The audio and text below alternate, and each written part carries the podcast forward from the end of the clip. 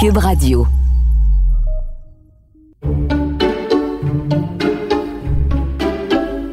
Alors ce soir, mon bel amour, on va rencontrer quelqu'un qui a perdu comme pas loin de 60 livres. Denis Coderre. Mais tu sais quoi? C'est Marc Hervieux. Et c'est vrai que quand tu le regardes sur les photos, puis tu vois des images de lui, il a tellement perdu de poids, son visage ressemble un petit peu à celui de Denis Coderre post euh, post perte de poids là. Mais, mais, mais c'est pas parce que je, je veux défendre les rondouillets dont maintenant je fais partie depuis le confinement, mais euh, Ah oui, parce qu'avant c'était non. ben, j'ai déjà été plus mince. J'ai déjà été plus mince quand oui, même. bon. j'ai le confinement n'a pas aidé. j'ai- Alors, j'ai pris beaucoup de poids pendant le qu'est-ce que tu voulais confinement. dire à propos des Mais euh, rendu à un certain âge, Oh, quand tu maigris trop, vite. t'as l'air malade et t'as l'air trop vieux. T'as l'air plus vieux que ton âge. Mais moi, je trouve que ça va être intéressant de parler avec Marc Hervieux, justement, parce que c'est tellement le cliché du chanteur et de la chanteuse d'opéra qui sont en, en surpoids et qui sont en embonpoint. Tu sais, même la Castafiore, tu sais, c'est comme, c'est vraiment tellement un cliché. Je me demande si, si un chanteur d'opéra qui perd beaucoup de poids, s'il a peur que ça affecte sa voix d'une Ouais, façon ou d'une autre. Mais ils sont plus gros, les chanteurs d'opéra. hein. non, non, je sais bien, c'est ça que je te dis, c'est le cliché. parce- Mais J'ai vu récemment une production euh, sur Internet, parce que je suis abonné à un site de musique classique et d'opéra qui s'appelle ça, les gens savent pas ça de Médici- toi. hein. Médici.tv, qui est excellent.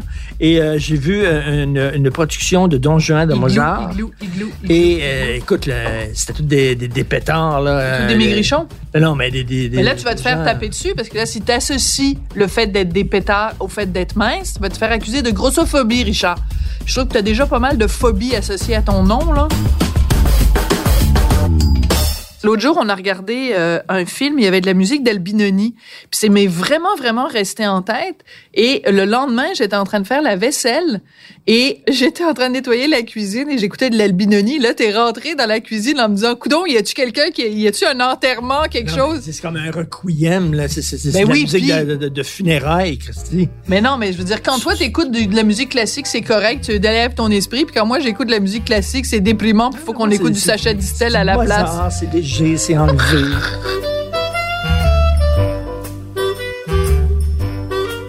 Et euh, bon, Oui. Sébastien Trudel, Oui. Notre deuxième Euh, invité. la moitié des Justis Masqués, je pense que ça n'existe plus, les Justis Masqués, qui fait maintenant de la radio et qui a écrit un livre Extraordinaire. puissant qui s'appelle À micro fermé. Et c'est toutes les anecdotes incroyables, surréalistes, hallucinantes de la radio euh, FM des années 80 où les gars animaient avec une montagne de coke devant eux autres et deux pailles. C'est vraiment Scarface. et euh, je veux leur demander si ce sont des gens excessifs parce que visiblement Sébastien semble fasciné par les gens hyper excessifs. là. Voilà, parce qu'il a fait, c'est lui aussi qui a eu l'idée du documentaire sur Raymond Boulanger, qui est ce, ce pilote d'avion qui a fait euh, du trafic de coke. C'est moi, je te disais, c'est il y a un lien entre son livre et son euh, et le documentaire euh, qu'il a, dont il a eu l'idée. C'est qu'il y en a, il y a, il y a un, un pilote d'avion qui transportait de la coke puis des animateurs radio qui se la Ah, mettaient dans le nez. Est-ce que je suis excessif, moi? Toi, oui, t'es excessif dans tout. Mais, mais, mais, mais, mais que des bonnes choses, là. Toi et moi, depuis qu'on se connaît, on le dit tout le temps, les gens qui sont excessifs sont des gens intéressants et les gens intéressants sont des gens excessifs. Mm. Tu sais, des gens beiges, puis des gens plates, puis des gens raisonnables, ça fait des bons pères de famille, ça fait pas nécessairement des, des, des bons créateurs ou des bons Et dans le- amis Et ou dans des le milieu bons... de l'opéra, ils doivent tout être excessifs, doivent tout être fou comme la merde. On les invite parce que j'ai faim. Oui, OK. En plus, tu sais pas quoi? En ce moment, à Saint-Hubert, il y a un spécial de Noël. Puis ça vient avec de la tourtière et du ketchup aux fruits et de la tarte au sucre. Fait que Ouais. toi qui t'étais dit, ah, je vais être raisonnable, puis tout ça, et monsieur, madame. En plus, j'ai pris un extra sucre à la crème. J'ai marché, en sortant de la douche ce matin, je suis comme passé devant le miroir non, et j'ai commis l'erreur de me, de me regarder du coin de l'œil. Mais tu sais quoi? Christine, mauvaise idée. Moi, je te regarde tous les jours, matin et soir, puis je te trouve super beau. Christine, Je mauvaise t'aime. idée. Je vais enlever, donc un je vais bisou. enlever les miroirs de toute la maison. Donne-moi donc un bisou. Merci. Bon. Puis trinquons Eh ben, à ça. Ben voyons donc, on dirait quasiment qu'il y a- qu'il y a une ambiance. C'est cool. Hello? Tabarouette, hein? Wow! Salut! C'est J'ai l'impression d'être chez nous. Ben oui. Moi, moi, moi. un peu, là. Salut, bonjour Ah, c'est c'est bien beau. Ça va? Hey, Sébastien, salut. Salut, ça va? Merci chez nous. Wow, vous avez bien décoré ça. Ben oui, la nappe, euh, Ben oui. les assiettes, beau, euh, les fleurs, les bougies. Ben, écoute, une vue, une vue plongeante sur le le- l'enseigne. non, mais l'enseigne d'Archambault là, l'enseigne historique d'Archambault, c'est quand même particulier là. C'est vraiment euh, le patrimoine, euh, le patrimoine montréalais là.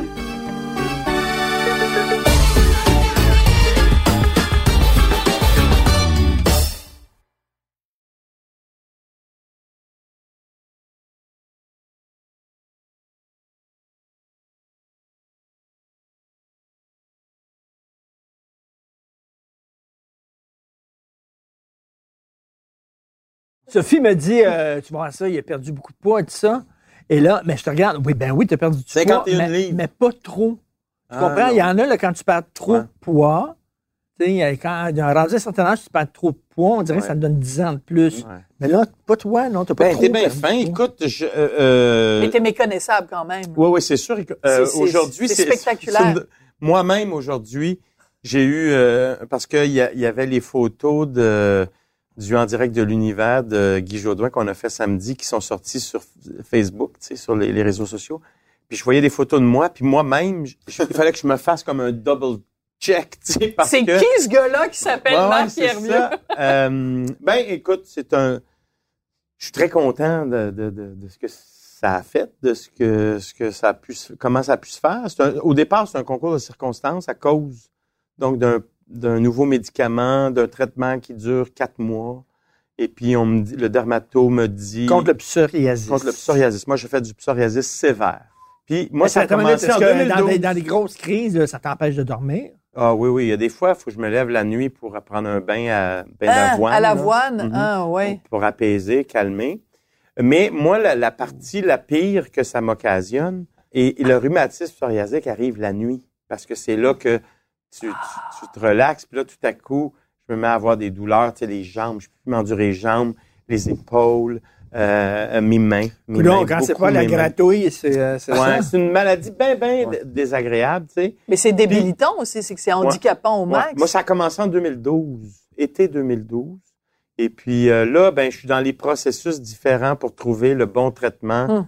Mais il faut, il y en a, euh, faut passer par plein de, de- d'étapes pour réussir à trouver la bonne affaire. Et donc, il y avait ce médicament-là qui durait quatre mois. Puis là, je me suis dit, tant que... Sans boire, tu pouvais pas boire. Ouais, c'est ça. Il y avait une contrainte, c'est pas, pas une goutte d'alcool. Je me suis dit, bon, on peut pas recevoir de monde, euh, je peux pas boire, je dois aussi bien faire attention. Fait que j'ai, j'ai, j'ai juste réduit, mais tu sais, j'ai pas fait. Les gens m'écrivent, me disent, c'est quoi votre secret, c'est quoi la Il y en a diète que pas vous de avez secret. faite, Est-ce que c'était du keto, là, je leur dis, je sais pas c'est quoi le keto. Quatre mois, quatre Mais- mois sans boire, moi, j'aurais dit, ah, je vais me gratter. Ben, Sébastien, euh, je pense, hein? Quatre mois, non, ça aurait été tough. Quatre oui, mois, là. Ben, moi, quatre jours, je trouvais ça Oui. difficile, là, mais. ouais, Ouais, ouais, surtout en pandémie, là, non, j'ai- j'aurais eu de la difficulté, Ah mais non, vraiment bravo. dit- Mais non, mais Ben oui, attendez, parce là, que- le pire, là, c'est que Ah. c'est quatre mois, pas une goutte, puis le Christine médicament n'a pas marché. Il a pas Ah, fonctionné, t'es pas Ça n'a sérieux. pas fonctionné pendant tout. Fait que t'as Fait fait que- tout ça pour rien. Ben, Fait que tu peux recommencer à boire. ben là. là, vu Pourquoi que- tu bois pas ce soir? Euh, parce que j'ai déjà recommencé un, un autre. médicament? Ouais, c'est ça. Mais, mais attends une minute, euh, c'est seulement avec euh, l'arrêt d'alcool que tu as perdu du poids comme ça? Euh, non, ben non, évidemment. Non, c'est ça qu'il comme dit, je me suis dit, as je profité. vais faire attention. Donc, j'ai réduit mes portions. La seule affaire que j'ai fait, là, c'est que j'ai vraiment réduit mes portions. J'ai coupé le sucre beaucoup. Moi, j'ai été élevé dans le sucre. hein. Ben oui, tu le racontes dans ton hein, livre. C'est ça. Mon père était élevé, euh, était travaillait à l'usine de sucre. Puis, euh, j'ai été extrêmement rigoureux. Tu sais, vraiment, tu sais- ce que des fois, tu- on, on fait une- un peu régime ou on fait attention, puis là, on se dit, oh, bon, c'est pas grave, un petit peu. d'ici, un Oui. petit peu. Hey, quatre mois, là, vraiment, là, Wow. total, rigoureux au maximum. Mais que, moi, la c'est question que je me posais, c'est quand tu es un chanteur d'opéra, parce que Mhm. t'es pas juste ça, mais tu es aussi ça, Mhm. on a tellement le cliché de Ouais. Pour chanter, ça prend du coffre. Tu sais, Pavarotti, il était pas mec comme un clou. Il, tu sais, Pavarotti, il avait pas l'air vraiment de Charlotte Cardin, là. Non, mais tu vois, tu as donné la réponse dans ta, ta- ton affirmation, le cliché. Oui, c'est ça. Donc, c'est un cliché. C'est un cliché. D'abord, Pavarotti, si on, on s'en va sur euh, Internet, YouTube, là, puis qu'on sort des, des, des, vidéos de Pavarotti des années 60. euh, c'est c'est un mince euh, garçon. euh, Puis regarde, la Et c'est calasse, bien- elle était mince. Ouais, mais moi, ce que je veux dire, tu sais, la Calas, c'est un bon exemple. Elle a Ouais. perdu sa voix à un moment donné parce qu'elle a maigri quand même Hein? euh, considérablement. Mais c'est une légende urbaine, tu sais, qu'il faut, euh, faut être... euh, ça. Moi, je dis tout le temps, regarde, moi, là, quand je faisais mon métier de chanteur d'opéra, Ouais. le 90 du temps, j'étais sur la route avec mes valises, à m'ennuyer de mon monde, à, à, à, à avoir une soirée extraordinaire, à avoir une soirée extraordinaire avec 3000 personnes qui crient après toi, après, waouh, qui t'adulent. Tu te retrouves dans ta, dans ta chambre d'hôtel, puis le seul plaisir que tu peux bien avoir, c'est de te faire venir un, un room service, parce Oh. qu'il y a rien d'autre, tu sais, Ouais. je veux dire, il y, a- rien. Ouais. Fait que c'est- une vie Ben, Il y a des fans qui s'accrochent à toi, qui vont te voir dans ta loge. Puis donc, l'autre affaire que je dis, c'est que, tu sais, quand tu Tu maigris, as changé de sujet. Quand tu quand maigris, vas-y. pour la bonne raison, c'est-à-dire parce que tu veux faire euh, attention Ouais. à ta santé, même si t'as- moi, j'avais pas de problème de santé autre que la peau, mais ça, c'était pas relié à mon, mon poids en surplus. Quand tu maigris pour la bonne raison, il n'y a pas de problème parce que ça s'en va pas dans la voie. Quand tu maigris parce que tu es en dépression nerveuse, parce que tu es en peine d'amour, parce que Ouais. tu es malade, tu as une maladie, ben ça s'en va dans la voix parce que même Ah. quelqu'un là qu'on écoute bon, parler qui est Ouais. malade là, tu sais, dans sa voix, tu es au On téléphone, là, tu dis, oh, Ouais. ils m'ont dit, il file, il file pas. Ça s'en va dans la voix. Mais quand tu, moi, de l'énergie, au contraire, j'en avais avant, puis j'en ai encore plus parce que j'ai 50 livres de moins à chaque jour, à chaque À seconde, à, à traîner en Ben moins. oui.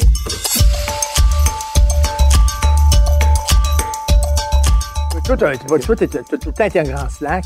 mince. Oui.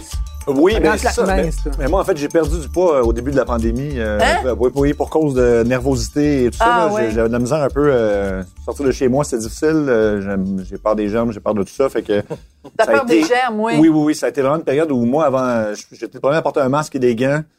Puis, euh, Avant, comme- avant que le docteur Arruda Ah oui, te oui, oui. dise d'en Toi, porter. toi, t'es oui. comme Howard Hughes. Là. Oui, ben pas à ce point-là quand même. là, mais- Quand même. non, non, je resterai pas dans ma chambre enfermée. euh, mais euh, c'est correct, je me suis calmé avec le. le- Mais en même ouais, temps, c'est toi temps. qui avais raison. Parce que vaut mieux, avec cette Oui. saloperie-là, être trop prudent que pas assez prudent. Ah. C'est- ce que je me disais, mais là, j'ai peut-être été une coche, euh, une coche trop intense. Ça a changé de gants tout le temps. Puis à un moment donné, tu, tu travailles, là, t'es comme, OK, là, c'est ridicule. Je suis pas dans un hôpital, là, je suis dans un studio. Puis... Mais j'ai quand même perdu du poids parce que je mangeais moins. euh, stress vraiment là. C'était anxiété, là. Je dirais, c'était c'était intense. C'était intense. Ouais, c'est intense.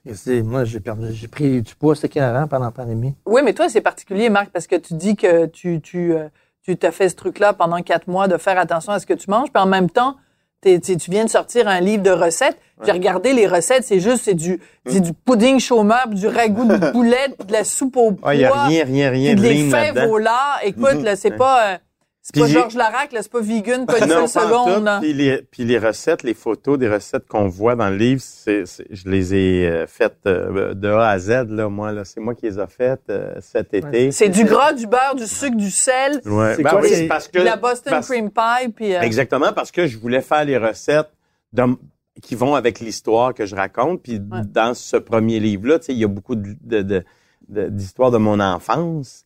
Donc, euh, je voulais pas non plus pimper les recettes euh, 2020, tu sais, c'est-à-dire le ragoût de boulette euh, de ma mère. Je voulais pas le faire Mais comme non. moi je le fais aujourd'hui. tu voulais je pas voulais le y laisser- réinventer. Je voulais y laisser son, sa cannelle puis son clou de girofle, quoi, tu sais, parce qu'il y avait ça à l'époque. Fait que je l'ai fait comme ça.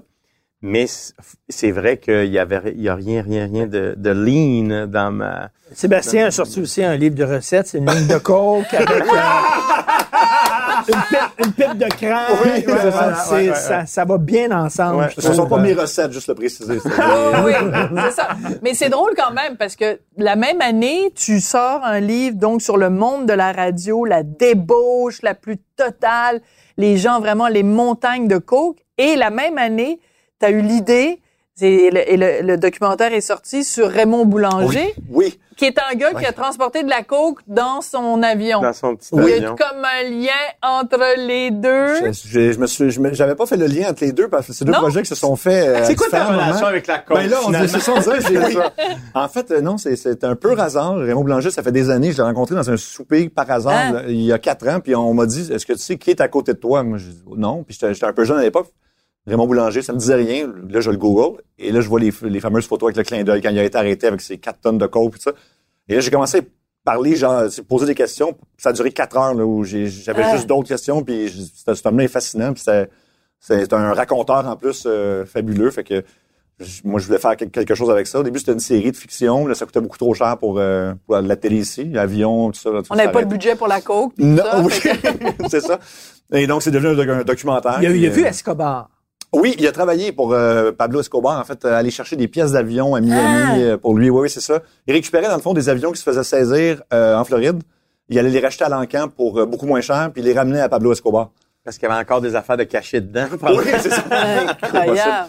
Fait que non, c'est une histoire. euh, puis il a travaillé en fait avant, avant ça pour euh, la CIA aussi. Fait que c'est comme une histoire d'un Québécois qu'on qu'on C'est connaissait. ça, le pilote de brousse. aussi, Absolument, oui, pilote de brousse au départ. Puis euh, il y a déjà Il pouvait tout- atterrir n'importe où. là. Exactement. C'est ce qui, c'est ce qui a fait que c'était toujours plus euh, d'adrénaline et tout ça. Il est passé de pilote de brousse à sauver des, des touristes. Il a été un héros à un moment donné. Il a fait les journaux pour les bonnes raisons. Puis après ça, ben, il s'est tourné. euh, ben, les services secrets américains, c'est là qu'il s'est rendu compte que euh, il était possiblement aussi malhonnête. En fait, il travaillait main dans la main avec les cartels. Lui, il, il- il rentre dans une pièce à un moment donné. Il y a George Bush père avant qu'il soit président, Pablo Escobar et euh, je je- le troisième nom m'échappe, mais ils les voient ensemble. Ensemble? Ensemble, oui. Donc, lui, il était à la CIA. là. Oui, oui, oui. Et, euh, George Bush père était le, le patron de la CIA. Ouais. Et c'est qu'à un moment donné, lui, euh, il, il rentrait de la drogue aux États-Unis pour le compte de la CIA pour financer des opérations euh, au Euh, Nicaragua. Ben oui, Ça, le- on le voit. Noriega. oui, Noriega. En fait, c'est lui le troisième. Ah, c'est lui le Ben troisième. ben oui, c'est ça. euh, C'est Noriega qui était le. le- Oui. On voit ça dans la série Narcos, d'ailleurs. Oui, Oui. absolument. Euh, Eh, c'est incroyable. Ouais. Non, non, mais c'est complètement capoté. Donc, euh, de, de penser qu'il y a un petit gars de chez nous Oui. qui, a, qui a côtoyé ces grands, euh, ces Oui. grands personnages-là, ben, dans, dans le mauvais sens du terme, évidemment, là, mais. Ben écoute, le gouvernement américain faisait affaire avec des trafiquants de drogue. là, Mm. Ben oui. c'est pour financer leurs opérations. C'est ça. là. Fait que quand c'est pour le gouvernement américain, c'est correct de, de, Mm. de, la drogue, mais quand c'est pour toi, pour un cartel, c'est pas correct. À un moment donné, Ben, en fait, lui s'est dit, euh, ça me paye beaucoup plus le cartel. Donc là, rendu là, pourquoi je travaillerais pour euh, le gouvernement américain à faire la même chose alors que je peux être payé des millions par vol?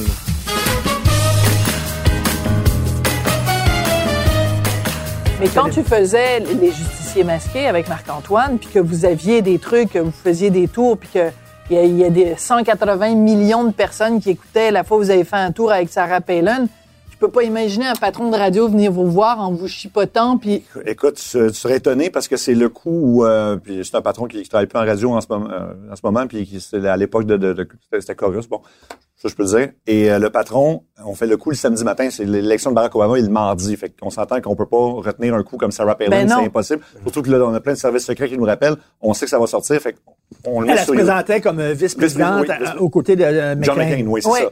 Et donc, on sait qu'on peut pas le garder, puis on sait que là, c'est c'est dans l'intérêt de, de, de, de le diffuser aux médias. mais de la puis, nation, bien Puis sûr. notre show est pas avant le lundi à 3 heures. Fait que là, et là, notre patron nous dit, non, non, vous le gardez pour le lundi à 3 heures. Nous, on, Hein? on y explique, on peut pas le garder. On, on, il est samedi matin, 10h30.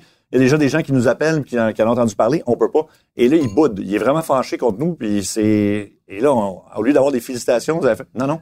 Et là, ça fait la première page euh, du Journal de Montréal le, le lendemain. On reçoit un appel pour aller à New York en jet privé pour aller faire euh, des entrevues à Entertainment Tonight, puis il y a un, un CBS sur les shows, tout ça. Et on revient quand même faire notre show euh, le lundi après-midi. Et on arrive là, et il fait la baboune. Il est Non, fâché. non, Ah, non, oui. non, non, j'adore cette c'est- histoire. C'était littéralement comme, ben dit- T'es parti en jet privé? oui, pour aller, oui. Ils nous ont, on a fait à peu près, on est arrivé à New York le, sam, euh, le samedi ou le dimanche soir. Oui, le dimanche soir. Écoute, moi, en plus que j'ai, j'ai peur de l'avion en, en plus du reste, donc euh, j'avais pris un médicament pour me calmer. Et là, quand on est arrivé à l'aéroport, il y avait des journalistes qui nous attendaient et moi, j'étais pas en état là, de faire des entrevues. mais Ah, c'est trop drôle. Fait que c'était, mais c'était un peu euh, toilette zone là, carrément. Puis euh, le lendemain matin, on fait tout ça, euh, une série d'entrevues. On revient, tout ça, puis là, on se dit, on est, on est content de notre coup, forcément. Vous étiez big, là, c'était Ouais, énorme. c'est- ça avait été gros. Mais il faut rappeler Oui. le, le, le tour à, Oui. à Sarah Palin. Donc, euh, elle, elle, est, elle était à ce moment-là en Alaska. Elle était gouverneure Elle de l'Alaska. Alaska. Sa maison qui donnait avec Oui, une vue elle sur la Russie. Canada- Oui, elle Oui. voyait la Russie de sa fenêtre. Elle voyait Oui. la Russie de sa fenêtre. Oui. Fait que là, toi et Marc-Antoine, vous, vous, vous, la, vous, la, vous lui faites, vous lui tendez un piège Oui. et elle tombe dans le piège. Mais raconte-nous les détails juste parce que plein de monde s'en souviennent pas. Puis ça a eu un impact, là, Oui, énorme. ben, ça faisait passer pour Nicolas Sarkozy. Et euh, déjà là, euh, ça avait pas de bon sens, mais on peut toujours truquer un peu les numéros de téléphone. Moi, j'avais, en fait, j'avais juste donné mon numéro en le séparant comme un numéro français. Fait que un, 51 au lieu de 1,54. C'est juste, c'est c'est stupide, là, mais c'est un truc vraiment banal, mais eux autres prennent ça en note. Ils ont Comme quoi, pas- ça peut être vraiment simple, finalement. Oui, Mais et oui. oui. Et là, tout de suite, elle a, ben, en fait, pas tout de suite, mais on avait un rendez-vous pour le lendemain matin. Donc, le samedi matin, on se rend à la station. Puis finalement, elle transfère l'appel à aucune politesse. Elle appelle quasiment Nick, là. C'est vraiment, euh, elle le connaît pas, là. Puis c'est, elle l'invite à la chasse. En tout cas, elle paraissait vraiment très mal dans l'appel. Elle passait pour une épaisse. Vraiment. Fait que donc, ce Qu'elle était un petit peu ben, aussi, c'est- ça. Puis ce que ça a fait, c'est que les nouvelles ont repris ça en faisant. Puis là, le, le- le New York Times de lundi matin disait que ça avait exacerbé les tensions entre elle et John McCain. Fait que vraiment, ça devenait une grosse affaire. Puis là, on a nos patrons qui sont pas. un patron qui est pas content. Puis moi, je me souviens, le lundi soir, je suis rentré chez moi, j'allume CNN. Anderson Cooper a fait son émission là-dessus. Hein? C'est la fait, veille. est pas sérieux. Oui, oui, puis c'est la veille de l'élection de Barack Obama. Le lendemain, je- on l'écoutait en gang, je me souviens, puis j'ai fait comme tabarnouche, c'est. Surréaliste. tellement vite. Non, mais ça, ça, ça a sûrement joué un petit peu, euh, je- peut-être dans... Je sais pas, mais c'était c'était juste tellement proche d'un événement historique comme ça qu'on c'était. Mais quoi, elle l'air vraiment d'une épaisse. là. Ah oui, oui, non, c'était c'était- c'était honteux, là. C'était vraiment Mais- honteux pour elle. là. Mais, mais c'est drôlement intéressant parce que ça veut dire que deux petits culs à Montréal peuvent, parce que ils ont misé sur la faiblesse de quelqu'un, avoir un impact sur les élections du pays le plus puissant du monde. Je- Ça, ça donne le vertige, écoute. Écoute, je veux revenir là-dessus, là, parce que, tu sais, une personnalité anxieuse, habituellement, euh, tu, tu fais des jobs euh, low-key, tu restes en coulisses, etc. Et toi, tu vas contre toi, tu te bats contre toi, tu t'obliges à, à être devant un micro, puis euh, des controverses, puis faire des, des tours, puis tout ça. Mais ça doit être souffrant. Non, ben en fait, le- l'endroit où je suis le plus à l'aise, c'est dans le studio de radio. Honnêtement, c'est l'endroit où je suis le, le moins anxieux. J'ai aucune, euh, j'ai aucune anxiété quand je fais de la radio. Ah, je peux avoir une bonne nervosité, mais j'ai jamais été euh, Ah. gêné ou nerveux. ça. C'est comme si, euh, puis en fait, j'en parle un peu dans le début de mon livre. C'est c'est un peu inexplicable, mais c'est l'endroit où je me sens le plus à l'aise. Là, je me sens comme, exemple, si je, je suis à l'épicerie le, le, le matin, puis qu'il y a quelqu'un qui me donne de la merde ou quoi que ce soit, j'aurais peut-être pas le goût, de, tu sais, je répondrais peut-être pas là pour pas créer un- une situation, mais je, en ondes de l'après-midi même, je vais me défouler. Là, ça va être le moment où euh, C'est comme ta où ça coquille, sent. là. Oui, c'est ça. Ton, ton armure. Oui, Euh, c'est un, oui, c'est un, c'est un petit peu ça. Puis les situations, ouais, il y a des situations qui me rendent plus anxieuse, qui sont à l'extérieur, ou les coups, par exemple. là. J'en ai fait un au docteur Arruda. Euh, Ben oui, récemment. Ah, ben oui. Tu sais, puis là, c'est parce que bon, ça faisait 20 ans de radio, ça faisait longtemps, je, je vais en faire un. Et là, je suis en studio à attendre parce qu'on avait un rendez-vous à une heure. Puis là, 10 minutes avant, je fais pourquoi? Je fais juste, pourquoi, je fais parce ça? que je me remets là-dedans? Ça me tente pas, mais finalement, bon. Dès que l'appel commence, ça va, là, je perds ma gêne, mais euh, j'ai un moment où je file mal avant en disant ça me, ça me tente pas, pourquoi je fais ça? Puis Mais là, tu dis tu files mal avant de le faire. Est-ce qu'il y a un moment où, avant de faire le coup, que ce soit Dr Arruda ou que ce soit Sarah Palin, où tu te dis, je vais peut-être briser la carrière de cette personne-là, ou je vais peut-être la faire tellement mal paraître que ça va lui donner des idées noires? Est-ce que tu penses à ça? Euh, ben, dans le cas de Sarah Palin, vraiment, ben non, non, parce que ça, on, tu sais, je veux dire, on avait, on savait ce qu'on voulait faire, là, on, Ouais, voulait, on voulait comme la tester, puis finalement, ça, ça, dans le cas du docteur Arruda, je, voulais pas qu'il y ait de, de, de trouble avec ça, c'est sûr que c'était, Ça n'a pas aidé sa cause, mettons. Puis là, mais ça a été récupéré évidemment politiquement, puis euh, il y a des gens qui ont dit ah ben là il a, il a perdu du temps avec ça, mais ça a été euh, 10 minutes, puis il a trouvé ça drôle, là, c'était pas, euh, il a pas, tu sais, il a pas arrêté de gérer la pandémie. euh, Il était poli. il était poli, Ouais. c'est ça. Mais c'est-à-dire qu'il n'y a pas, le coup que tu as fait à, à Dr Arruda, il n'y avait pas de malice, je pense. Non, non, non. Tu sais, c'était pas l'idée de le faire trébucher puis de le faire mal paraître, versus, mettons, le coup à Sarah Palin, où t'en as fait d'autres, là, on en Mhm. parlera plus tard. Mais il reste quand même que ce que c'est que quand vous faites un coup pendant comme ça à quelqu'un, c'est que ça révèle sa vraie personnalité. Oui. Parce que les gens parlent librement en en sachant pas qu'ils sont enregistrés. Oui. Mais Oui. donc, tu révèles ta vraie personnalité. Puis moi, je trouve que Dr Arruda, il a révélé à quel point c'est un kid Kodak, à quel point ça lui manque de pas avoir fait la job de, de Ah, comédien qu'il aurait ah, aimé Moi, je l'ai faire. trouvé poli, je l'ai trouvé euh, correct. euh, Il riait, il- tu sentais qu'il était pas trop sûr de Mhm. ce qui se passait là, mais c'était un homme poli. Donc, c'est comme ça que je l'ai vu. Moi, je trouve pas que ça, ça jouait contre lui nécessairement. Non, puis c'était pas ça, c'était vraiment pas ça le but, là, tu sais, c'était, de faire une, c'est vraiment de, le piéger au téléphone. En fait, c'est mon patron qui m'a dit, tu sais, c'était 20 ans de radio, euh, tu pourrais peut-être, euh, il me don- me donnait des noms, je hmm. Puis là, il me dit, ben, Arruda, ça, ça va être impossible. Fait que juste qu'il me dise ça, je fais comme, bon, OK, on va, ça a pris cinq minutes, puis C'est réglé. qu'on va essayer, ouais. Puis il s'est passé vers le bureau du premier ministre, tout ça. C'est pour ça qu'ils ont été obligés de réagir, parce que c'est eux qui ont transféré l'appel. Enfin, après ça, ils l'ont un peu blâmé, mais c'est quand même eux qui ont transféré l'appel. Alors, C'est très drôle. c'est ça, mais. Mais ce qui est surprenant, c'est la facilité avec laquelle tu peux, tu sais, comme t'en, t'en as fait des coups avec, mettons, Paul McCartney et puis tout ça, mais tu sais, je veux dire, Vous êtes, vous êtes quand même capable de prendre le téléphone puis de parler à ces gens-là. C'est ça qui est Ben, fou, moi, c'est surtout ce bout-là qui, me- Oui, qui hein? me fascine. tu sais. Je veux savoir, tu sais, vous autres, là, vous, bon, 20 ans de radio, hey, let's go, t'es pas game, hey, mais que je suis game. On va appeler Arruda. Mais là, tu dis, là, vous êtes passé par le bureau. Mhm. Comment tu réussis à, le con- à convaincre la personne que c'est Xavier Dolan, là? Ça, ben, il y a une couple de trucs, mais euh, souvent, c'est de, jouer l'urgence de la situation. Ah. De- de- donc, mettons, l'agent de Xavier Dolan, il est très pressé parce que là, son client, il met beaucoup de pression, puis il veut absolument parler à Arruda, puis il veut y parler Ah. maintenant s'il faut. Puis là, ça a été un peu comme ça. Fait que c'est le bureau du premier ministre, ça fait comme, ah, ah, OK, OK. Puis il dit, ben, OK, on va vous, on, on va vous booker un rendez-vous carrément. Fait que ça a été, euh, ça a été très beaucoup. drôle. Non, puis dans certains cas, comme Paul McCartney, c'est trois mois d'appel parce que lui, on peut pas lui Ah, mettre de ouais. pression à- de parler à personne. Et là, dans, puis dans son cas, à lui, tu veux, on veut surtout pas qu'il paraisse mal ou qu'il qu'il y ait quoi que ce soit, qui, qui parce que surtout, moi, c'est c'est mon idole. euh, Ouais, c'est ça. Paul McCartney, Elvis, Elvis. On peut pas le piéger malheureusement, mais ça. Mais c'est parce que c'était pas le numéro à son île désert. C'est ça Avec le John F. Kennedy. John F. Kennedy, Marilyn Monroe, Passe là. Michael Jackson. Oui, c'est ça.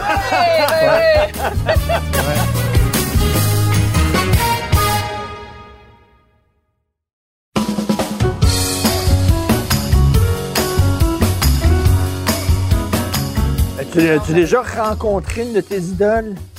Euh, oui, Pavarotti. Pavarotti. Je l'ai- je l'ai, je l'ai, je l'ai rencontré. J'ai, il y a- Tu le racontes on était dans le dans, livre, ouais, c'est bon. on était dans une répétition euh, avec orchestre symphonique, puis il, il est là, puis il répète, puis il y a cinq airs à chanter, puis moi. Est-ce qu'il était déjà au top? là? Il était oui, déjà très oui, connu. oui, là. oui, oui, oui, oui, c'est, c'est euh, début, euh, début 2000. Là. OK. Ouais, Wow. fin 90, début 2000. Et puis, euh, il a été super sympathique avec moi parce que moi, j'ai réussi à me rendre jusque devant... Parce que moi, je répétais la Traviata dans la salle euh, de répétition voisine. Puis j'avais su qu'en principe, à côté, ben, je savais qu'il y avait l'orchestre symphonique. un orchestre symphonique, c'est un, un orchestre, un- ce qu'on appelle un pick-up band, là, Ouais. euh, qui était là. Et donc, moi, à la pause de ma répétition, j'ai dit, je vais aller voir. Écoute, c'est une porte avec une, une petite fenêtre de rien. Je regarde et là, je vois que Pavarotti est là. Fait que, Tu capotes? hey. Alors, je, je sonde la porte, c'est débarré. Ah! Je rentre. Puis là, ben, finalement, il est complètement à l'opposé de moi. Là, tu sais, moi, je suis à l'arrière. Il y a tout l'orchestre à, à traverser, puis arriver. Mais moi, évidemment, quand je traverse l'orchestre, les musiciens, la plupart me connaissent. Fait que ça, ça va bien. Il y a personne qui réagit. Ben puis, oui. puis aussi, il faut dire, à cette époque-là, on se posait pas cette question-là. Peut-être Il aujourd'hui. n'y avait pas de gardien de sécurité comme aujourd'hui. Je me rends jusqu'à l'avant, mais vraiment à plus, plus proche que ça encore que, que notre distance présentement. Là, il n'y avait pas de distanciation. Euh, et puis, euh, donc, je me, je me rends à 3-4 pieds de lui. Il est en train de chanter Addio Fiorito Asile, l'air de Pinkerton dans Et Madame tu t'en Butterfly. souviens? Tellement. Et là, je l'écoute, puis je peux pas croire que je suis à côté de lui. Puis là, il finit. Le chef d'orchestre commence à donner des notes à l'orchestre. Ils sont vraiment en répétition. Et pendant qu'il donne des notes, ben lui, il me regarde un peu l'air de dire, ben bonjour, mais je peux Qu'est-ce que tu t'aider, fais là? tu sais, parce que je suis vraiment à côté, là. Puis là, ben, j'en profite tout de suite. Tu sais, je dis, écoutez, je- vous êtes mon idole, puis moi, je suis en train de répéter Traviata Mm. à côté pour l'Opéra de, Mo- de Montréal. C'était à Montréal. Hein. Puis j'ai pris la chance de, de, de vous rencontrer. Il être super bête. Ouais, ouais. hein? Là, ah, ouais, ouais, ouais, puis tout ça. Puis là, euh, on a parlé un petit peu, puis là, il m'a dit, puis là, il fallait qu'il continue, là, le, le maestro euh, voulait continuer. Puis là, il m'a dit, ben, installe-toi là, là, puis euh, regarde-moi bien, là, puis euh, tout ça. Fait que j'ai, je suis resté pour les quatre autres airs de Ah. Et, puis, Et, et c'est euh, très beau parce que dans le livre, tu racontes, tu dis, il avait raison de me dire, regarde-moi. C'est un peu Et il ésotérique, n'a pas dit mais juste, Ouais. écoute-moi. Mhm. Il a dit, regarde-moi. regarde-moi, parce- que c'est un meilleur conseil que de l'écouter. L'écouter, tu sais, on peut le faire, ça, mais quand on étudie vraiment la voix au, au maximum, c'est que ça, on finit par voir justement le son, voir où est placé. Parce que c'est un instrument bizarre, la voix. Hein? C'est, c'est deux petites cordes vocales qu'on voit pas, qu'on peut pas toucher. Et puis, euh, donc, on finit par voir comment ça fonctionne avec, on- parce qu'on sait d'où ça vient, puis où ça s'en va, puis tout ça. Et lui, donc, il m'a dit, c'est ça, installe-toi, puis regarde-moi bien. Fait que là, je- c'est ce que j'ai fait, tu sais. Je l'écoutais, évidemment. J'étais fasciné d'avoir la voix de Pavarotti à côté de moi. Mais je le regardais, je voyais comment il plaçait sa bouche, comment, je voyais où le Hmm. son, il l'envoyait parce que il faisait ce qu'on, ce qu'on appelle marquer dans, dans, dans notre métier. C'est parce que nous, en répétition, on chante pas tout le temps à pleine voix, là. On- à un moment donné, on en aurait pu, là, tu sais. OK. Donc, il- c'est une espèce de voix de tête, c'est c'est marqué. Mais si cette voix-là est à la bonne place, bien faite, là, écoute, c'est capoté parce que ça remplit l'espace au complet, même si tu chantes tout petit, tout petit, tout Ah, petit. ouais. C'est, c'est vraiment une question de, de- que ce soit à bonne place, que ce soit fait de la meilleure façon. Tu peux pas chanter 110% tout le temps. parce Non, non, non, non, ben non. En fait, quand tu étudies vraiment la voix, majoritairement, un prof de voix va te dire ça, va te dire, moi, là, quand tu es à ton maximum pour le public, là, je veux que, en dedans de toi, là, tu saches que tu es à 80% de ce que tu pourrais donner. Hmm. Parce que ça va donner cet effet-là aux gens. Ça va donner l'effet que tu donnes un maximum, mais que c'est t'en as encore. Hmm. ça, ça rend le spectateur ou l'auditeur très confortable. Alors que si tu es dans le tapis, puis on, a vécu tout ça un jour dans notre vie, tu sais, voir un chanteur se dire, il n'y arrivera pas, il n'y arrivera pas, ah, tu n'y arrivera pas. Fait que ça, on est inconfortable, on est sur le bout de notre chaise, mais quand tu es dans l'autre position, c'est-à-dire que tu y arrives à la note, puis le, le spectateur il dit, oh my God, il y a- ça aurait pu être une tierce plus haut, puis il l'aurait eu encore. Tu l'aurais pas eu, une tierce plus haut, comprends-tu? Mais tu donnes ce- cette espèce de sentiment-là par ton- ton- ta position. Est-ce que sa teinture capillaire coulait comme celle de Olivier Giuliani? Wow. Non. oh my God. Parce qu'il y a eu les cheveux même- noirs, noirs, noirs jusqu'à la toute Oui, fin. là, oui, par- oui.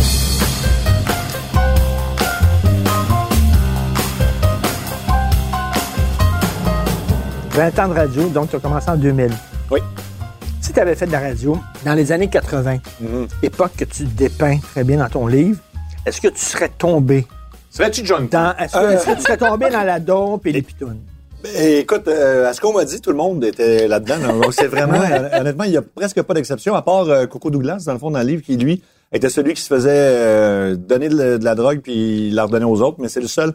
Euh, Michel W. Duguay me disait c'était tout le monde. C'est pas compliqué, c'est tout le monde, c'était partout. Euh, même- chose pour Lucien Francaire, il dit tu peux pas entrer dans un bureau, que ce soit un patron, euh, le directeur de la musique, sans qu'il y ait des lignes de, de, de coach fait que c'était tellement. Puis en plus, c'était.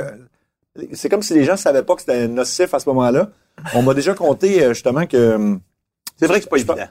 Ben non, mais je pense que c'était des- des gens du- qui participaient au début des lundis DA. Puis ils disaient que c'était tellement répandu que tu sais, ils en prenaient tout avant de performer sur scène. Puis dans leur tête, c'était ben dans un an, ça va être légal.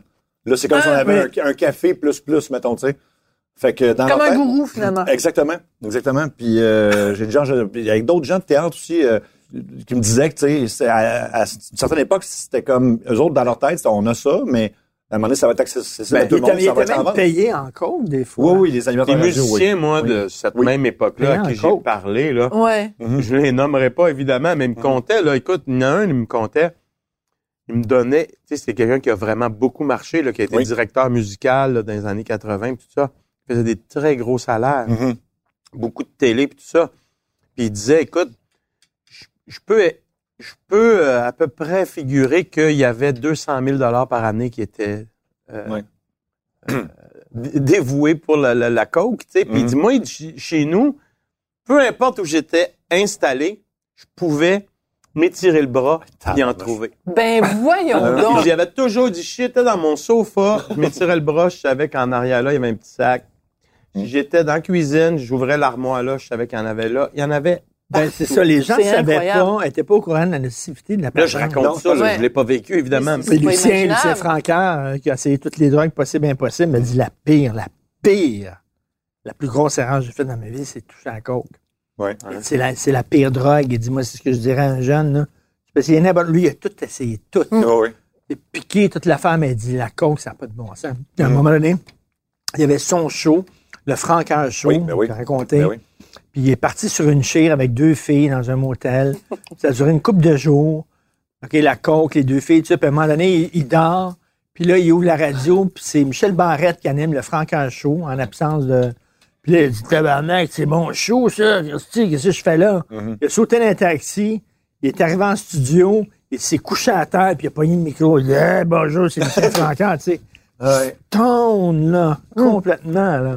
Et Michel pas- Barrette et tout le monde à la station de radio essayaient de le rejoindre depuis des jours, Ben mais oui. il était complètement capoté, il était complètement... euh, Ben moi, il m'a raconté que c'est arrivé à quelques reprises quand même, qu'ils partent le vendredi, puis c'est c'est un motel idéal. Il y a beaucoup de choses qui se passent au motel idéal. Le nom revient deux, trois fois dans mon livre. Mais mais- c'est parce que c'est idéal. Oui. fait que c'est hallucinant, puis euh, je, je comprends un peu ce, qu'il veut dire quand, euh, ben, ce, que, ce que tout le monde veut dire quand il parle de, par rapport à la cocaïne, parce que eux autres euh, ont eu ça gratuitement pendant très longtemps. Ouais. Et là, à un moment donné, ça a commencé à mal virer. Il y a eu des overdoses, il y a eu des euh, bon, suicides et tout ça. Et euh, puis après ça, c'était plus gratuit, c'était plus, euh, c'était plus la même, la même chose. c'était des humoristes fun, qui ont pris la, la place des, un peu des, des, des, des, des animateurs euh, Ouais. qui présentaient de la musique. Et donc là, eux avaient plus des gros cachets pour aller dans les bars avec de l'argent en cash et tout ça. Fait qu'ils ont comme un peu perdu ce côté-là, mais plusieurs étaient, déjà avancés dans l'addiction et tout ça. Là. Mais toi, ton père, c'est un homme de radio, Pierre Trudel, évidemment. Lui, il était pas dans cette gang-là, il était pas dans les Non. excès, mais il était témoin de ça. Ben, Donc, il y, a- il y toi, en a vu petit gars, t'en- t'entendais parler de ça. Euh, peut-être pas petit gars, qu'en fait, c'est qu'il y avait la, il y avait CKMF qui était au deuxième étage, il y avait CGMS à l'époque qui était en dessous. Donc, euh, à l'époque, il y avait déjà Paul Arcand, tout ça qui était là, avait Gilles Proulx, tout ça. Mais c'était, puis moi, j'étais dans les studios en bas, donc euh, je, je côtoyais pas vraiment les, les jeunes en haut. Mon père les voyait, puis tu sais, je, je me souviens d'être allé une partie de baseball avec euh, Mario Lirette quand j'étais petit, et son fils Philo, avec qui je travaille maintenant d'ailleurs. puis je me souviens qu'il il buvait beaucoup, mais pas juste lui. Mon père, ça, ça, ça, ça buvait de la bière, c'est correct. Puis à l'époque aussi en studio, il fumait des cigarettes sur cigarettes. Puis Ouais. c'était un autre milieu. Là, tu sais, il travaillait avec Mario Tremblay, puis il y avait de la bière en dessous de la table, puis c'était, normal. ça, c'est ce que j'ai, vu de, de pire. Mais après ça, euh, en travaillant justement, euh, en fait, à ma première journée, à ce qui était à l'époque CKMF, j'avais 18 ans. Euh, Je visite le vieux studio euh, qui ne servait plus. Puis j'en, parle au début de mon livre. Et il montre euh, un miroir qui sort avec un ressort en dessous de la console. Puis moi, je suis innocent, j'ai 18 ans, j'ai aucune idée. Moi, j'ai fumé un, mon premier joint, j'avais 25 ans. Fait que, je- tu sais, je suis assez straight. euh. Euh, puis donc, moi, je comprends pas. Je dis quoi, c'est, ça sert à quoi? Je comprenais, puis tout le On monde se du rouge à Je lèvres. pensais que c'était ça pour vrai. Je- Tout le monde riait, puis il faisait Ah, tu, tu vas comprendre. Et ça m'a pris comme trois semaines avant d'allumer.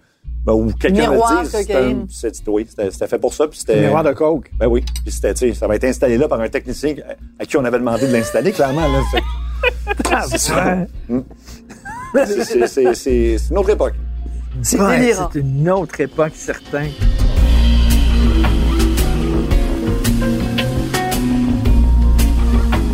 Écoute, même dans le milieu de l'opéra, là, maintenant, euh, tu sais, j'imagine qu'il y avait des excès, puis aujourd'hui, les gens sont straight, straight, là.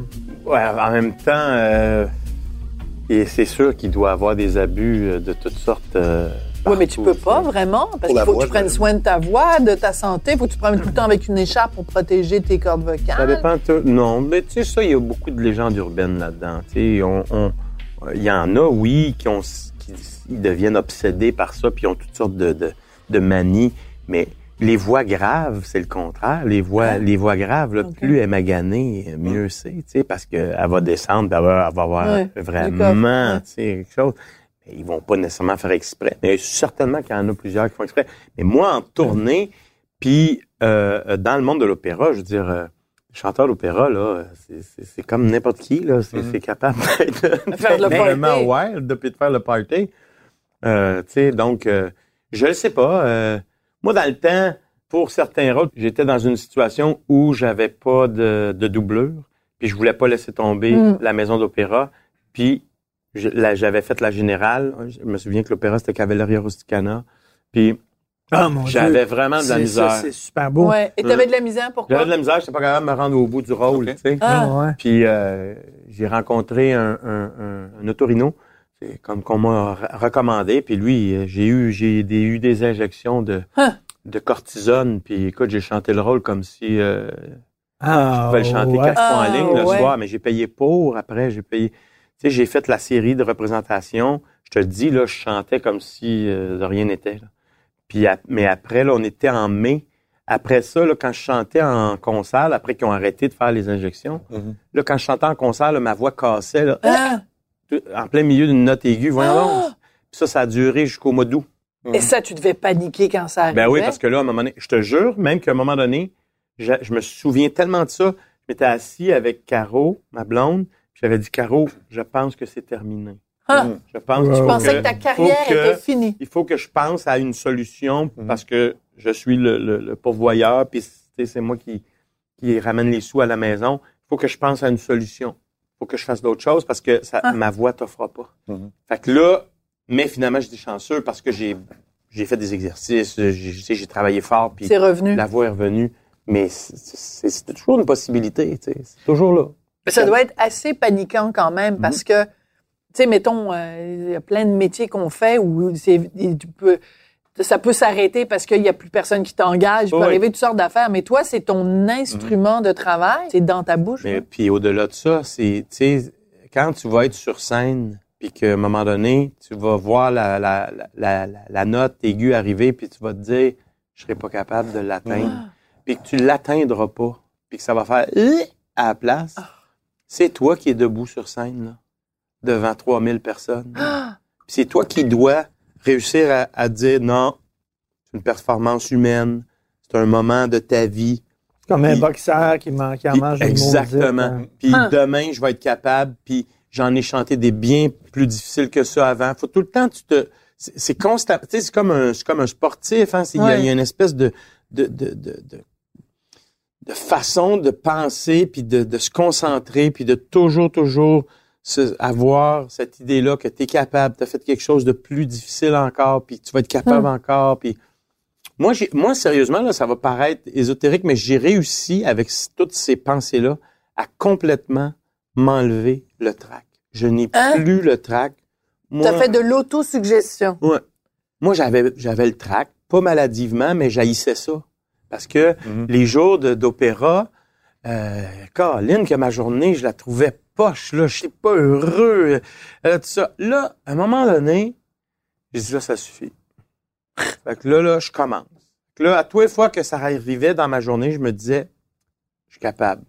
J'ai fait, j'ai, j'ai fait quelque chose de vraiment plus difficile que ça. T'as, t'as fait des choses plus difficiles. OK.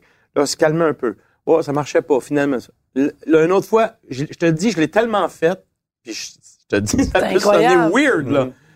Mais tu peux parler à n'importe qui qui, qui, qui m'a pas connu dans, dans une période euh, euh, où j'avais de la- de- du trac. trac. Il va dire, ben non, ben non, Marc, Marc, il n'y a pas, pas, Parce pas- que- pas une seconde.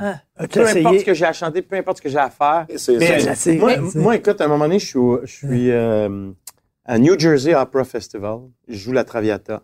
Puis là, on me dit que euh, il y a un, un monsieur quelconque là, qui voudrait me m'auditionner. Ah, OK. Là, je prends des informations. C'est c'est vraiment. Puis là, je comprends que c'est vraiment quelqu'un dans le monde de l'opéra qui est, qui est très respecté, puis tout ça. Écoute, je m'en vais à l'audition. J'arrive là, je commence à chanter. Là. Je, je te dis, là, j'ai pas trois syllabes de chanter. Le monsieur, il est très, très, très âgé. Et, et tout fonctionne très, très au ralenti. Je te dis, là, j'ai pas trois syllabes de chanter. Il se lève. Je le vois au bout de la, de la, de la salle. là. Il se lève, puis il commence à ramasser ses affaires, puis il met ça dans sa valise. Le ding badang, puis il fait pas attention, puis ça fait du bruit. Puis là, il prend son manteau, puis là, il met son manteau, puis là, il prend son paletot, puis met son paletot. Puis là, il est avec sa serviette. Puis moi, je continue à chanter. Puis là, je me dis, bon, j'arrête, puis je l'envoie promener, ou ben non. Non, je continue, je continue, je continue. Je finis, j'ai dit, ils vont me dire merci beaucoup. Tu sais, il- c'est évident qu'il haït bien ça. Qu'est-ce que, qu'est-ce que je fais? Il y a quelqu'un qui, qui est là aussi qui dit, euh, qui regarde ma liste, puis qui dit, ah, pouvez-vous nous faire telle pièce? OK. Fait que là, là, je recommence la deuxième pièce. Écoute, tout le long que je fais la deuxième pièce, il marche, il, il s'en va vers la sortie, tu sais, il s'en va vers la sortie. Puis là, il quitte. Puis là, je finis, puis il est parti. plus là. Puis là, pendant deux, trois ans après, j'arrive à telle place où j'ai eu un engagement, puis je suis en répétition, puis là, on jase après. Puis là, il y a quelqu'un qui dit, ah oui, il dit, euh, en tout cas, on est vraiment content, euh, tu fais une job extraordinaire. Ben, on savait parce que c'était Irving qui nous avait... Pardon? Ben, c'est Irving euh, Gottman qui nous avait dit de... qui t'avait entendu, puis à, une- à une audition à, à Princeton. Puis c'est lui qui nous a dit de m'engager. Ben oui, il nous a dit, hey, prenez-les, il était fabuleux. Wow. Là, la première fois, je dis, voyons donc. Ah, ça reste de même. Ben écoute, là, dans ma tête, c'est comme, ben voyons donc. La saison d'après, je me retrouve, je sais pas, Minnesota Opera, je fais Butterfly, puis euh, euh, il arrive un problème. euh, il y a l'autre, euh, il y a deux castes, puis le deuxième ténor est malade. Fait que moi, je fais les deux euh, castes. Oh boy. Puis là, le gars, il dit, Hey, merci beaucoup. Là, il dit, on était tellement dans le trouble, tout ça. Puis là, il me dit, ben, il dit, de toute façon, il dit, on savait qu'on pouvait avoir confiance en toi parce que d'habitude, les gens que Irving nous euh, Ah, ah, envoie. ah, ah. Là, je dis, attends une minute, là. J'ai dit, qui? Il dit, ben, c'est Irving Gottman qui nous a dit de t'engager. Écoute, ça m'est arrivé comme trois fois. C'est bien weird. C'est toute cette journée-là où j'ai failli arrêter pendant l'audition pour lui dire Hey, mon vieux torieux, Ouais. si t'es pas capable d'avoir le respect de m'écouter, là, regarde, moi, je suis pas obligé de chanter pour toi. Mais c'est extraordinaire Et parce là, là, j'ai finalement un jour, j'ai fini par revoir Ben Gottman, puis j'ai dit ça. J'ai dit, hey, puis j'y parle de ça. Il m'a dit, puis il était très très vieux, puis en anglais, mais il me dit, j'avais, j'avais pas besoin de t'écouter. Après trois syllabes, je le savais, je le savais. Qu'est-ce que c'est Mais il aurait pas pu te le dire. Mais c'est ça que j'ai dit. c'était. Non, mais c'est drôle ces affaires-là, tu sais, parce que tu t'imagines écoute, moi, je vois pas. ça, la façon dont tu le décris, c'est comme une scène de film. Oui, Vraiment, vraiment. devrais vraiment, là, si on fait un Ouais. film de ta vie, cette scène-là, de- ça va être un monsieur, moment. le voûté en plus, pas ouais, donc. puis- Ouais, ouais, ouais. C'est, c'est très drôle, ces affaires-là.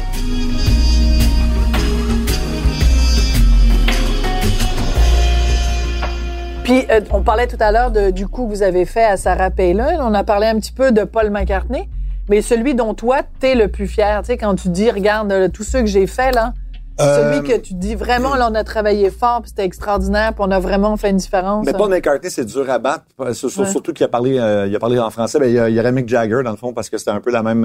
Ouais. on, on s'était fait une liste à un moment donné, avant de commencer à faire des coups, de, de- de- des noms qu'on voulait piéger, des, nos idéaux. Il y avait Steven Spielberg, on l'a eu. Euh, donc, Mick Jagger, Paul McCartney, Bill on les a eu Gates. aussi. Bill Gates, oui, qui a été, un des- Ah. qui a été le premier gros. En général, les réactions ont toutes été euh, positives, en fait. C'est ça. Attends, As-tu eu des, des mauvaises? Euh, une seule, et c'est Jacques Villeneuve. Oh, raconte, raconte, raconte, C'est le- raconte. c'est le- de- de- de- tu sais, Paul McCartney a réagi de la meilleure façon en disant, euh, quand on lui a révélé que c'était un coup, il a dit, ah oui, je vous poursuis, mes petits, pas mes petits Chris, you little fox. Puis C'était comme, et là, moi, j'étais en studio, je pense que j'ai failli m'évanouir. OK, c'est, c'est ça que je voulais pas qu'il arrive. Là, il a fait, ah ah, il y a pas juste les Québécois qui sont drôles. Ah! Et là, tu fais comme, bon. Jacques Villeneuve, lui, euh, pas de réaction vraiment. Il fait, ah, je trouve que c'est un manque de respect. Il fait, ah, bon. OK. Mais il dit, non, non, mais c'est vraiment un manque de respect envers moi et envers l'institution du premier ministre du Canada. Fait, bon, ben, on est désolé dans ce cas-là. Ça, a vraiment été un poids de poids. Mais c'est le seul, honnêtement, qui a mal réagi. Tous les autres, euh, puis en même temps, je, je- je- sans, euh, c'est pas contre Jacques Villeneuve, mais souvent, plus les gens sont, tu plus c'est des grands, plus, euh, plus leurs réactions sont, sont, sont, sont bonnes. Tu sais, Mick tu Jagger euh, nous a parlé en français Vas-tu fin. faire, des vacances en Alaska? non, non, je parle pas de chance. Mick. Jagger, à la fin, quoi, il était... Il Ah, était... il nous a parlé en français. Il était hyper, hyper. euh, Mais lui, il y a comme un château en France ou je sais oui, pas oui, quoi. il parle là. très bien français. Euh, Ouais. Paul McCartney ou un petit peu euh, quand même. C'est- C'est c'est- c'est pas mal. euh. Euh, on a pogné Pavarotti aussi. C'est vrai? Ah oui, mais ah, ben, ça a été très bref. Oui, Ah. c'est, c'est, oui, oui, Ah, c'est drôle. Mais ça a été un des coups les plus weird parce qu'on se comprenait vraiment pas dans le sens que il comprenait pas notre anglais puis je suis pas sûr qu'il et euh, je pense qu'on l'a peut-être réveillé. En tout cas, tout ça pour dire que c'était mon collègue Marc-Antoine qui a chanté Da Giovanni en opéra là. Et Non. pour lui dire Vous pas- le meilleur spaghetti et la Exactement. pizza et le ravioli. et là, il a ri, il a trouvé ça, il a trouvé ça. Oh, il fait comme, OK, je, il a vraiment fait, OK, je, vais- je vais penser à ça. On n'a pas eu le temps de dire que c'était un gag. Mais c'était pour Ah, soumettre une wow, toune. Oui, oui, mais Non. il, riait, il- mais il se demandait ce qui se passait. Là. Je pense que c'était- c'était pas clair. Mais toi, t'as jamais été impliqué dans des grosses controverses, sauf une fois. On t'avait croisé, on était en vacances dans le sud, et t'étais en vacances dans le sud aussi avec ta femme et tes trois filles. On est sur la plage, je te croise, on commence à se parler, et là, tu me racontes que t'es en tabarouette contre l'Opéra de Montréal parce que tu t'apprêtais à chanter euh, La Chauve-souris, Ouais. Et qu'ils avaient fait une campagne publicitaire Mhm. pour les différentes productions de l'Opéra de Montréal, et que pour représenter ton opéra, ils avaient pris une photo d'un jeune fringant qui avait la moitié de ton âge, la moitié de ton poids, qui avait Mhm. rien à voir avec toi, Mhm. et t'étais super euh, choqué Ouais, de ouais, ça. ouais. Et tu m'as dit, ben, quand je retourne à Montréal, je vais faire la grève de la voix, et tu l'as fait. Mhm. Et ça a créé une Ben, grosse controverse. Oui, ouais, bien sûr. Ben, en fait, cette campagne de, de, de pub-là était basée sur une espèce de, de- d'idée de faire un, un branding très glamour de, de, de l'opéra. Puis, euh, où, pour moi, il, ça n'avait pas de bon sens. C'est que, justement, pour faire ça, ils prenaient des mannequins Mm. euh, qui étaient Ah. complètement autres que les chanteurs et les chanteuses Ben oui. qui jouaient dans les opéras. Puis, euh, ils prennent- tu sais, ça avait pas de bon sens. Là, après ça, est arrivé beaucoup de discussions. C'est qu'en fait, ça s'est étalé sur euh, quand même assez longtemps. C'est que moi, dès le départ, quand j'ai vu ça, j'étais contre ça. J'ai dit, écoutez, imaginez Ah que ouais. dans n'importe quel théâtre à Montréal, admettons, j'ai pas au TNM, justement, euh, il y a, euh, André Lachapelle, qui est dans Mm. la prochaine production, mais là, André Oui. Lachapelle, elle, elle, commence à être plus âgée. Fait qu'on va mettre une jeune comédienne à sa place sur la, le Mais non, poster, ça avait on va écrire André. Lachapelle en dessous. Ça n'avait pas de sens. Alors moi, j'ai j'ai essayé qu'on change ça. Puis pendant un bout de temps, on m'a dit qu'on le ferait. Fait que euh, j'étais bien content de ça. Puis là, après ça, j'ai commencé à douter de ça. Puis quand je suis arrivé aux premières répétitions, euh, ça n'avait pas été fait. Puis quand je me suis rendu à la place des arts, j'ai vu que ça n'avait pas été fait. Il y avait partout dans le- la, Ben la place des arts euh, le poster de la chauve-souris qui s'en venait. Ah donc, je suis rendu, je me suis rendu à la, à la répétition. Puis j'ai fait euh, parce que à, l'opéra, la première journée de répétition, on chante l'opéra. On reste assis puis on chante l'opéra Ouais. au complet. Hmm. Parce que le chef d'or- d'orchestre veut entendre ses chanteurs. OK, ah oui, c'est ça son thème, c'est ça sa façon de faire. Tu sais, puis te renseigner, là aussi, il regarde le cast. Ah oui, OK, OK. Je- Tu sais, ça, ça inspire, puis tout ça. Mais nous, les chanteurs d'opéra, on arrive à la première répétition comme si on pouvait chanter le soir même là, l'opéra. Là. On la chante, mais on la sait. Là. On sait tout. C'est comme ça. C'est pas comme au théâtre où tu arrives avec tes textes dans les Ouais, mains, puis tout ça.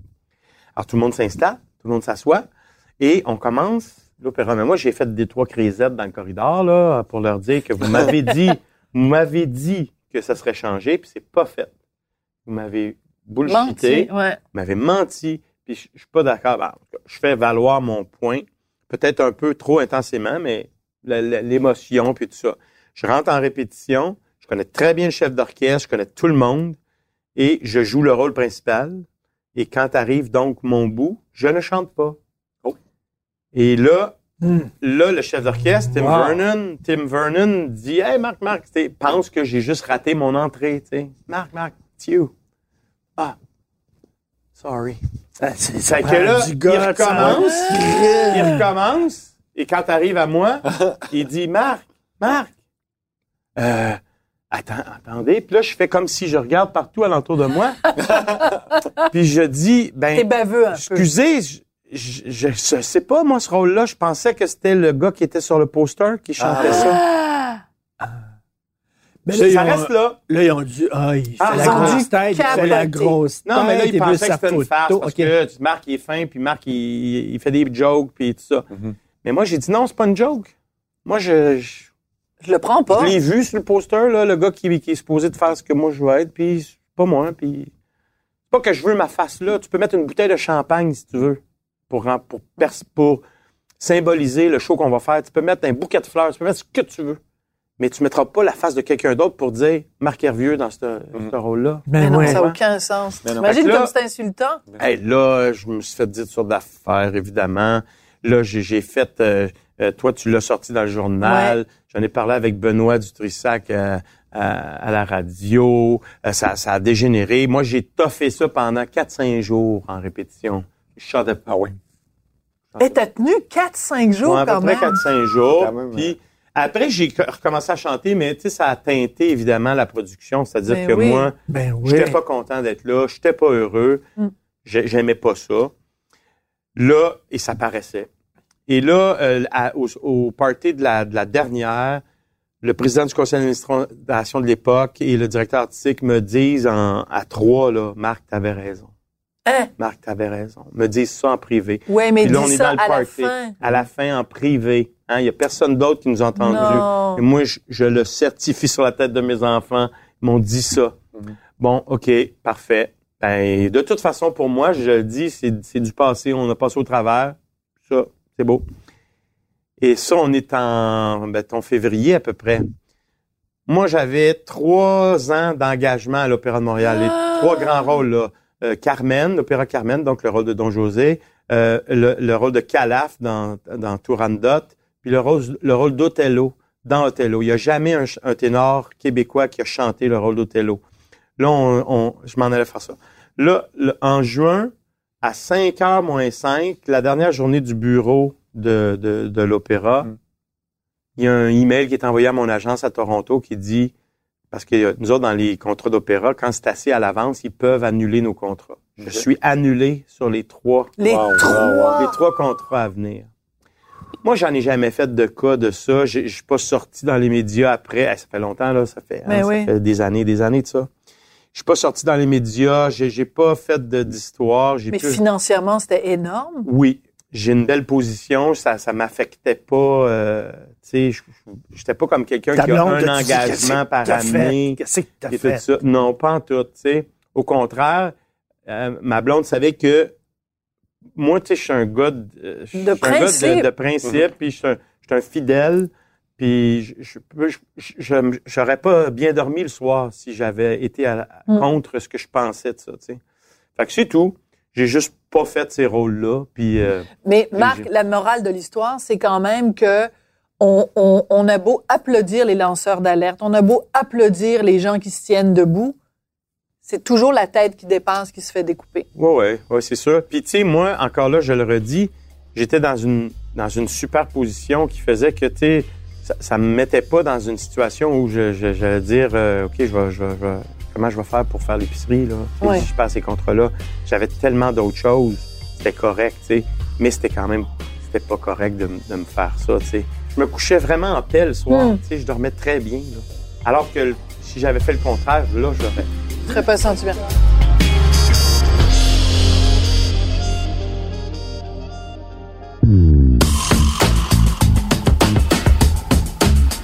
Bon, les tiens, je vais vous annoncer quelque chose en primeur. Faut que je dise les bons termes. Je sais pas si je vais être capable. là. Mais mon livre, j'ai reçu ça ce matin. Moi, je savais même pas que la, la maison d'édition avait envoyé ça. Mais alors, ça dit que... euh, Est-ce que vous connaissez le Gour- Gourmand euh, World Wild? Oui, oui, oui, Euh, ben c'est un truc de, de, de prix de livre de recettes. C'est ça. Donc, tu es en nomination? Bon Vivant vient de remporter non pas un, mais deux prix Hein? au prestigieux Wow. Gourmand World Cookbook Award. Meilleur premier livre de cuisine au Canada Wow. et meilleur livre d'un cuisinier célèbre au Canada. Le livre représentera le pays lors de la finale mondiale à Paris le 5 juin. Wow! Ben, voyons Bravo. donc. Je suis un peu encore flabbergasté de mon avant-midi. Ah, J'imagine. Ouais. Écoute, Wow. Ouais. J'ai su ça un matin. Écoute, puis moi, Et- je, je savais même pas là, que qu'il avait été envoyé comme pour euh, Ben être oui. en nomination. Et Soumis. tu sais que le Best Coke, Best Coke Book World Association Award est Ouais. remis à, La ton drug livre. Merci, merci. il y a le est à- et il y a le à micro fermé, Non, non, mais- le meilleur livre de Coke cette C'est année. très Non, mais vraiment. Ah, merci, merci. Hey, quel jeu de mots, Ouais. cookbook quand même. hein? pas- On peut, souligner ici les talents. ce qu'un haut peut faire. Oui, Ben, Mais hey, non, mais je suis vraiment, je suis vraiment content. Merci, ben, félicitations. Moi, je, on peut pas trinquer, Non, mais- on peut même pas mettre nos verres euh, l'un sur l'autre, mais Ah, écoute, on est à bout, à bout. à Alors, bout. euh, Hey, merci mais on beaucoup. comprend. Merci, merci. Bon, je fais une ligne, là. Ah! Ben, de toute façon, les, les humoristes sont habitués à avoir des bonnes lignes. Oh! Oh! Keep your day job. Non, non, elle était pas mal, hein, Oh, Sébastien? oui, j'ai aimé. Bon, ben, tu vois, moi, j'ai un fan club en Sébastien. Fait que, ciao.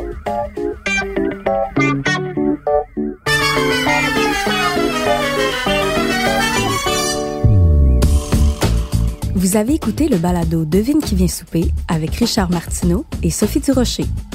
À la recherche, Hugo Veilleux. Au montage, Philippe Seguin. Prise de son et co-réalisation, Anne-Sophie Carpentier. Chef réalisateur, Bastien Gagnon La France. Une idée originale de Mathieu Turbide. Une production Cube Radio.